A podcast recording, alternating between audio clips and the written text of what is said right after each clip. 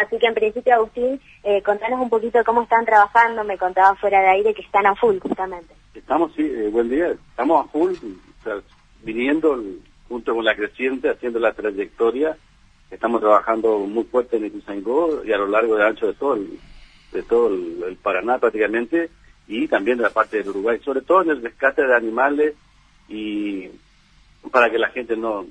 Sí, ayer, ayer por ejemplo rescatamos una canina muy grande que la devolvimos apareciendo en una casa.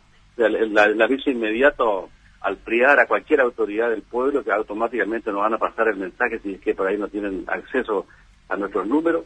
Pero bueno, eh, yo pienso que esa es la otra cara de lo que venía haciendo Corrientes. Pero bueno, yo pienso que esta creciente es un festival para la reproducción níctica en esta época, o sea que es muy saludable lo que está pasando para la, para la, reproducción de los peces, contrariamente al daño que se puede estar produciendo en algunas familias, pero bueno, estas son las, las distintas caras de un mismo evento. La, verdad que tenemos que compatibilizar y convivir, estamos volviéndonos a la normalidad de, la vida de los correntinos. Exactamente. Preguntarte por las recomendaciones, mencionaba justamente que la gente llame a las autoridades si aparecen algunos de estos animales. Acá en Corriente nos aparecieron varios yacarés, por ejemplo. El yacaré está en su hábitat. El que le invadimos somos nosotros. Pero, pero son animales inofensivos que no hay que tratar de tocarlo, hay que evitarlo. Y el, aviso inmediato es más es lo más justo y lo más lo más sensato. Eh, nosotros tenemos nuestros biólogos, nuestros veterinarios, también coordinamos nuestra actividad con el, con el Centro Aguará con prefectura, con todas las fuerzas de seguridad, o sea que, a cualquier, eh, eh este evento, llamar a cualquiera, prefectura, gendarmería, el PRIAR, policía, o las mismas municipalidades, estamos trabajando mucho con los municipios, también en la coordinación para, para asistir a estos eventos. ¿Las medidas en cuanto a la pesca en general se siguen manteniendo a pesar de lo peligroso que podría llegar a ser pescar por ahí o, capaz no?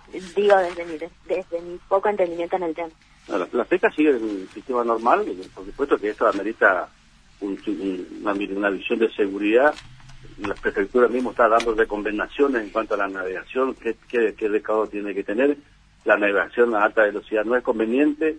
Yo pienso que yo personalmente recomendaría no navegar ¿Por qué? Porque el oleaje que hacen las lanchas mueve la parte inundada que puede producir desmoronamiento y esto es peligroso para la gente, es peligroso para las casas, inclusive están afectadas.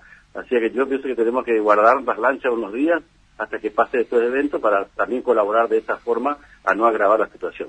Bien, hoy sería más o menos el pico de la creciente, ¿qué sabe de eso? ¿Se estima que se calmaría un poco cercano del fin de semana?